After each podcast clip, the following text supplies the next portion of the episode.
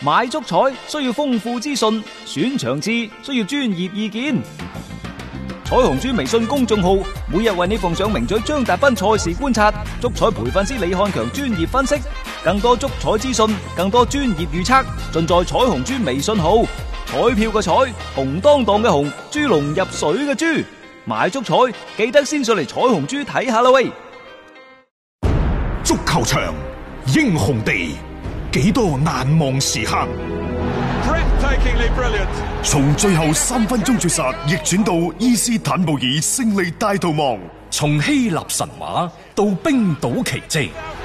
從童話變成現實，從英雄變成傳奇。最偉大嘅球員，最不可思議嘅入球， Extraordinary entertainment. 勝敗之間只有一線，神奇之處，魅力所在，只可意會，更可言傳。足球新勢力。翻翻嚟係第二 part 嘅足球新勢力。喺對上一 part 嘅節目時間入邊呢，我哋傾到咗因為比賽嘅暫停、嗯、延期進行，所以呢，而家最大嘅爭拗就係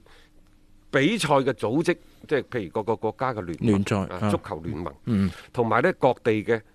轉播商，因為佢哋係俾咗大量嘅轉播嘅費用。嗯呢啲轉播呢，其實佢哋亦都係收取有線用戶嗰啲錢。錢係啊亦就係你佢俾出嘅可能係三五個億，可能係十億、八億，嗯但係佢真係幾廿蚊、幾廿蚊喺當地啊，逐家逐戶咁收翻上嚟嘅喎。係啊佢唔單止係齋廣告。好啦，你當初去收取人哋一百幾廿蚊一個月嘅費用，你講俾人聽嗱，有呢個賽事，有嗰個賽事，呢、個賽事，嗰、個賽事。嗯，而家向後推遲咗啦。喂，譬如話我呢個月到期啦，我六月三十號到期啦。嗯你啲波未睇完，我作為用戶，我同你轉播機構，我同你各大電視版權機構，我攞翻你並冇提供俾我嘅，個所謂嘅內容嗯嗰啲內容服務啊係服啊務，我攞翻啲錢好正常啊，係啊係咪？咁所以呢，就而家各大轉播機構呢，就轉移向各國嘅聯賽嘅聯盟嗰度，就大家喺度傾啦。要減，你打唔打？你幾時打？仲有佢要確定一個時間俾你，即係呢個之前你打咗，大家仲好傾；呢、個之前你打唔到嘅，我我真係頂唔住嗰啲用戶嘅退費嘅要求。而家、有機會呢，就係、意甲，意甲大概如果你真係唔打的話呢有四點三億嘅轉播費，係、真係唔失嘅見咗嘅損失嘅。咁、你廿隊波就分啦，你廿隊波分即係平均一人就兩千零萬咯。係咯，你你反正羊毛出啊但係自兩羊千身零上，萬對意甲嚟講，嗰啲俱樂部嚟講已經係一筆好係啊頗為之大嘅費用好啦。啊多球隊頂唔住㗎啦，嚇西甲係五個億，嗯即係剩低嘅十一場嘅賽事唔打就五個億，五個億啊，最英超就七個億，係啊，一路跳上去， 所以你制唔制？所以你你由此可以英超推仲到係。英鎊，係啊，但由此你可以推到邊啲聯賽佢係最唔想正式取消呢個嘅賽季嘅，即係你諗下呢個當中涉及到嘅嗰個損失嘅嗰個巨額嘅費用，對於佢哋嚟講其實係一筆呃好可觀嘅收入，而且係眼白睇住係袋咗入袋嘅收入，而家係要嘔翻出嚟。咁你作為各支嘅俱樂部嚟講，佢肯定唔想咁做，而轉播商嗰邊呢，佢亦都唔希望話呢種咁嘅情況出現。你盡快打翻啲比賽啦，佢亦都有所交代，即係可以向一啲嘅用戶啊等等。即係呢個點解話想去復操翻成個嘅聯賽恢復翻呢？亦都係咁嘅原而因。家話英超最新嘅消息呢，就係頂唔住啦。佢哋希望盡早去重新開始翻呢一個賽事，係啊，幾時呢？我之前仲預計佢五月底六月初，但係而家講話頂唔住啦，真係要五月頭就要開啦。係啊最好呢就最遲到五月中，然之後利用兩個月嘅時間打到七月中就打完，嗯再唞一唞，然之後下八月頭嘅時候呢，就要開始下個賽季嘅賽事。我聽到呢個消息之後呢，我又覺得冇所謂，反正你要打咪打咯。係啊中超就想成為世界第一大聯賽冇可能噶啦。當全世界嗯冇波睇都有機會睇中超嘅時候，而家就睇唔到啦。嗯喂英超呢，佢哋一定會率先搶閘出嚟。而家搶到個閘呢，就等於搶到個市場，但係。嗯你會面對非常非常之大嘅生命危險，係啊真係要錢定要命。但係後尾有一樣嘢，佢又真係令到我釋懷。既然人哋都推，嗯即係全體免疫啦，係咯。咁我哋使唔使為佢哋？你使唔使為佢擔心啫咁啊佢咪踢咪踢咯，我哋隔住個屏幕睇冇事㗎，呢個係最安全我嘅。打死都唔信隔住個屏幕，你都可以傳得我過咪嚟。就係話呢個係最安全嘅睇波嘅 方法。呢樣嘢吓，即係老實講，佢哋亦要咁決定，咁你亦都即係只能夠係睇睇熱鬧咯。即係作為我哋嚟講，睇個賽事嘅熱鬧啊，睇翻個英超聯賽好激烈嘅爭奪就係咁樣樣咯。因為佢各方各面嘅利益，佢都想去維持一個平衡啊，記得嘅佢唔想失去啊，仲有盡量咁將嗰個損失係減少，呢個佢哋嘅大前提嚟嘅。等啦、我覺得好快可能英超聯盟嗰邊都會係有所動作嘅，佢哋並唔會話即係倡議賽季取消，反而係咧盡快諗方法、想方設法將呢個賽季咧係恢復進行啊！有擔當，有顏值，足球新勢力。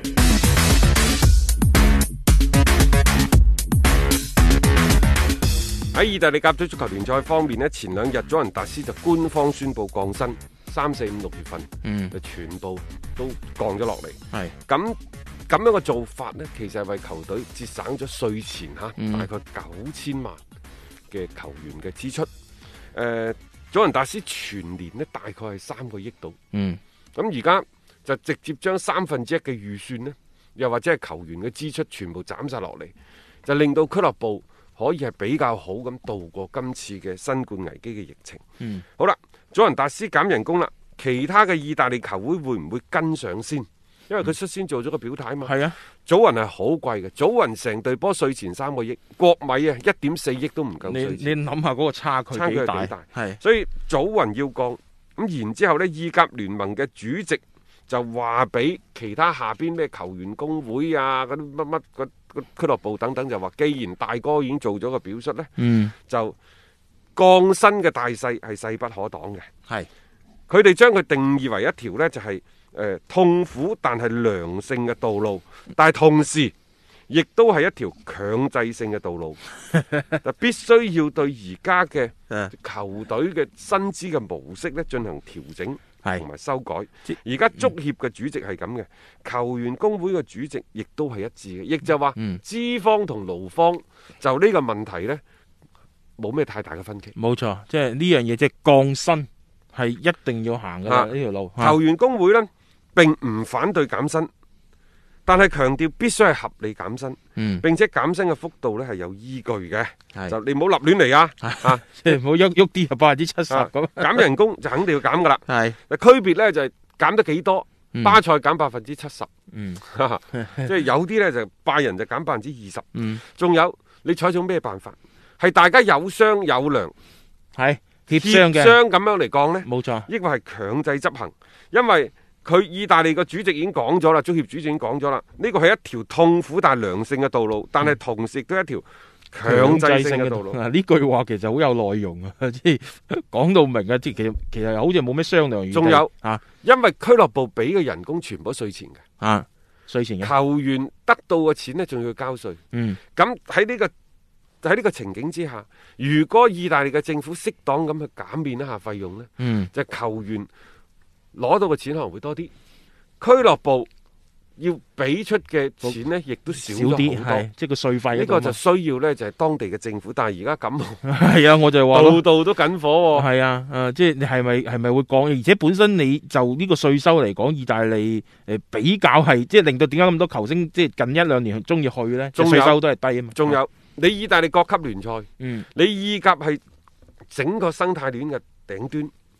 你嘅人工點減都好，嗯你一個一個周薪或者係月薪，你仲係綽綽有餘噶嘛。嗯但係意大利嘅意甲、意乙、意丙、嗯意丁，我哋唔好講意丁，就算意丙都好，即係意大利第三級聯賽。嗯其實意大利第三級聯賽喺佢整體嘅國民嘅收入各行各業當中嘅收入呢，意丙球員嘅收入算係低收入嘅。嗯，係啊，如果你話如果再一減，尤其係意大利嘅足球聯盟嗰度宣布，喂，不如大家降百分之三十，降百分之四十啦咁樣。嗯咁佢哋嗰啲低級別聯賽嗰啲球員呢，啊好慘啊！佢就無以為繼即係㗎啦佢仲佢係已經本身已經少噶啦，佢好大部分嘅球員其實仲係攞住一啲所謂意大利嗰邊認定嘅最低工資，差幾遠啊！嗯嗱，我舉個例子啊嚇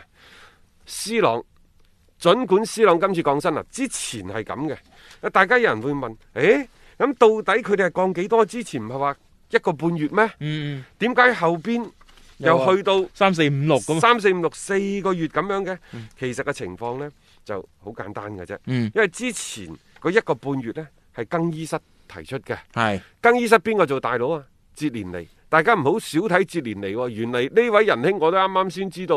佢喺繁忙嘅訓練同埋比賽當中，佢竟然去讀咗個經濟學嘅博士。哦。咁啊，咁啊，怪唔知啦，經濟學博士嚟嘅呢位嚇、啊 即係佢對於呢方面嘅嘢咧係好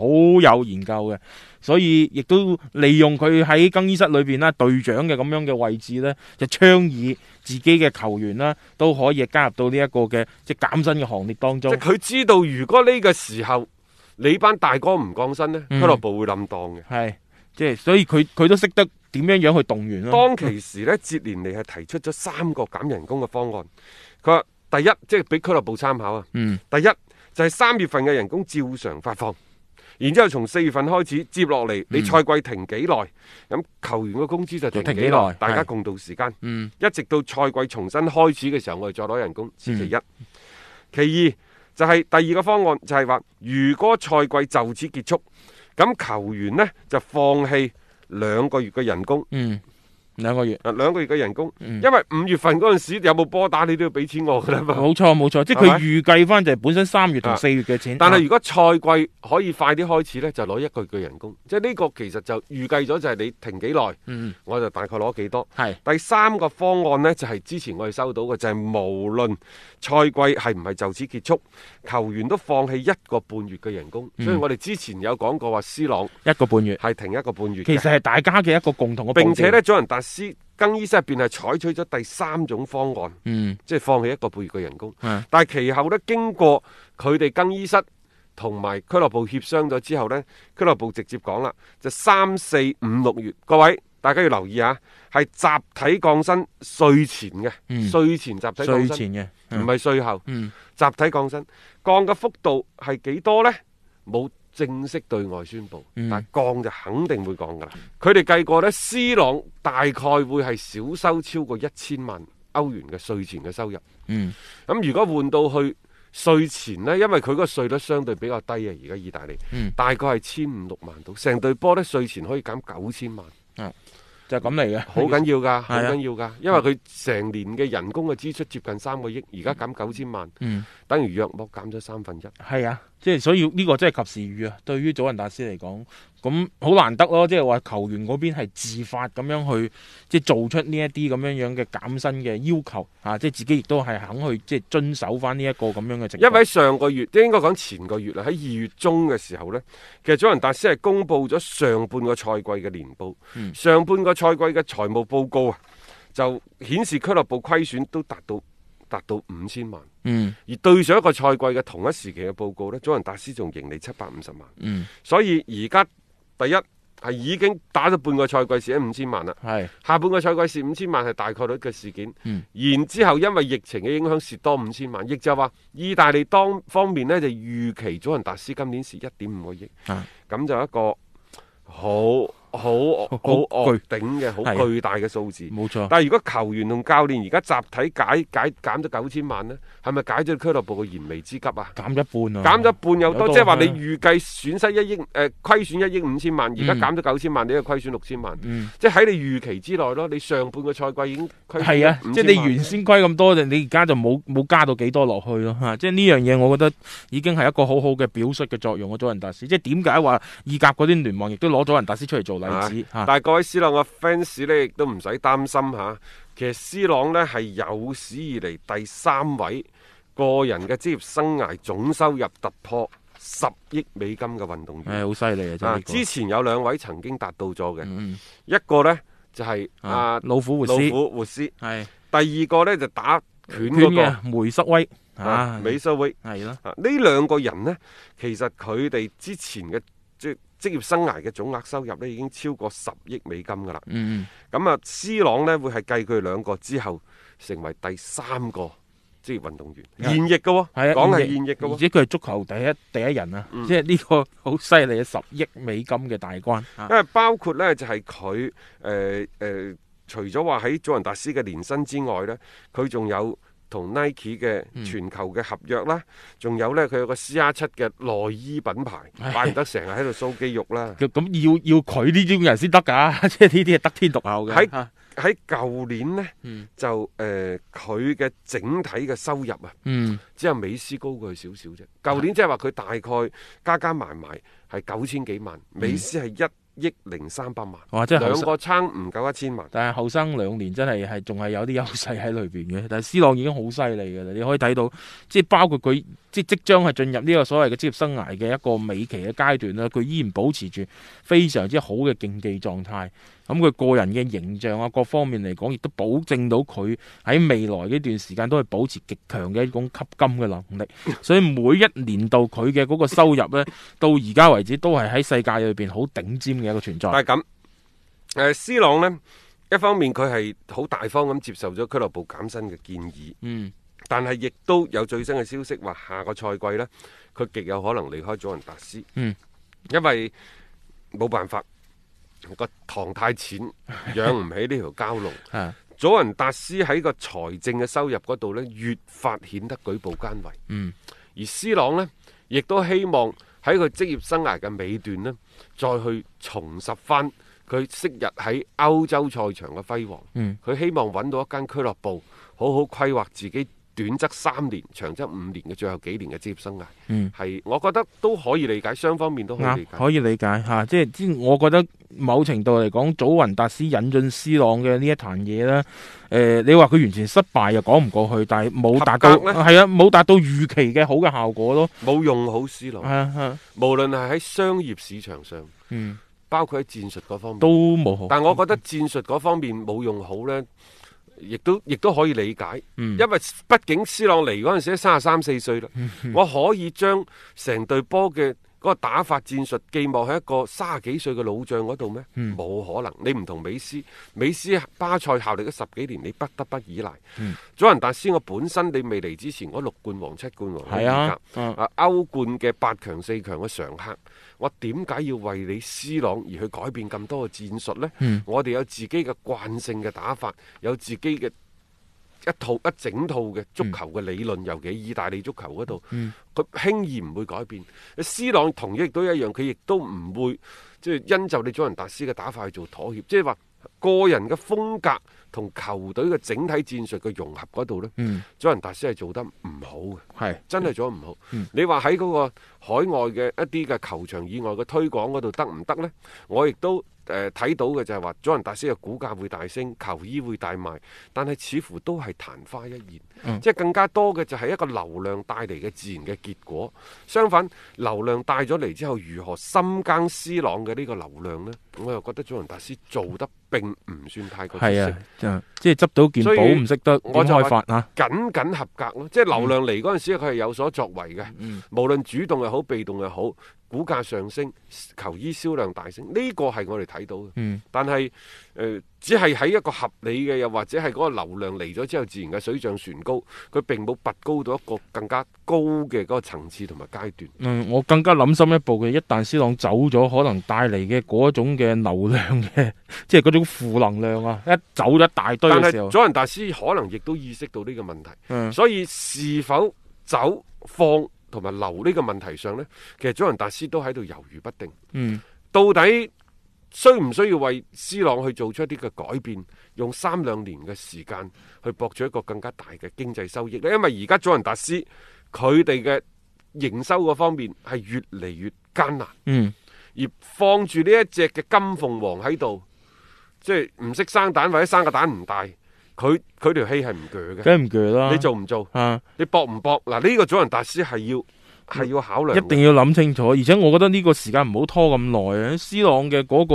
職業生涯，老實講啊，即係睇落佢競技狀態唔錯，仲可以有幾年打，但係佢唔一定會揀喺你祖雲達斯裏邊呢完成佢最後嗰幾年嘅一個合同嘅。所以祖雲達斯你要攞出足夠嘅。表現誠意，兼夾你有一個咁樣嘅遠景，你要俾 C 朗覺得 O.K. 喺度可以令佢重返歐洲之巔嘅，咁你先係極有可能將 C 朗係留低喺度，否則嘅話呢，你只能夠係啊叫做過客咁樣擁有過 C 朗，但係未曾喺 C 朗身上啦係獲取到你覺得應有嘅一個收穫啊！一個為足彩愛好者度身訂造嘅全新資訊平台北單體育，經已全面上線。北單體育擁有基於北京單場賽事作出全面評估嘅優秀團隊，雲集張達斌、陳奕明、鐘毅、李漢強、呂建軍等大咖，為你帶嚟更專業嘅賽前預測分析以及賽後總結報告。北單體育無需註冊，一鍵辦理。想避免足彩市場起起伏伏，快啲嚟微信搜索公眾號北單體育。